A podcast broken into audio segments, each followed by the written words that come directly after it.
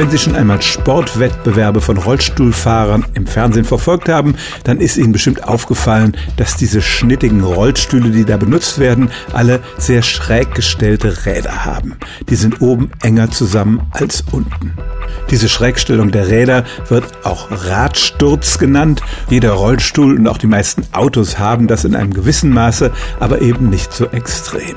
Was ist der Vorteil dieses starken Radsturzes bei Rennrollstühlen? Es geht gar nicht so sehr um Geschwindigkeit, sondern eher um Manövrierbarkeit und Stabilität. Die Räder stehen auf einer größeren Fläche, deshalb kippt der Rollstuhl nicht so leicht um. Außerdem ist er wendiger und lässt sich besser auf der Stelle drehen.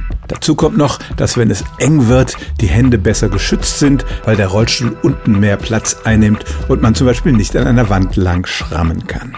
Die Nachteile des großen Radsturzes sind natürlich der größere Platzbedarf, die Mechanik ist schwieriger zu konstruieren und deshalb teurer und man braucht auch spezielle Reifen, weil sich normale Reifen einseitig abnutzen würden. Für Sportler aber bieten die schräg gestellten Räder viele Vorteile und deshalb sehen die Rennrollstühle so aus, wie sie aussehen. Stellen auch Sie Ihre alltäglichste Frage unter stimmtz.radio1.de.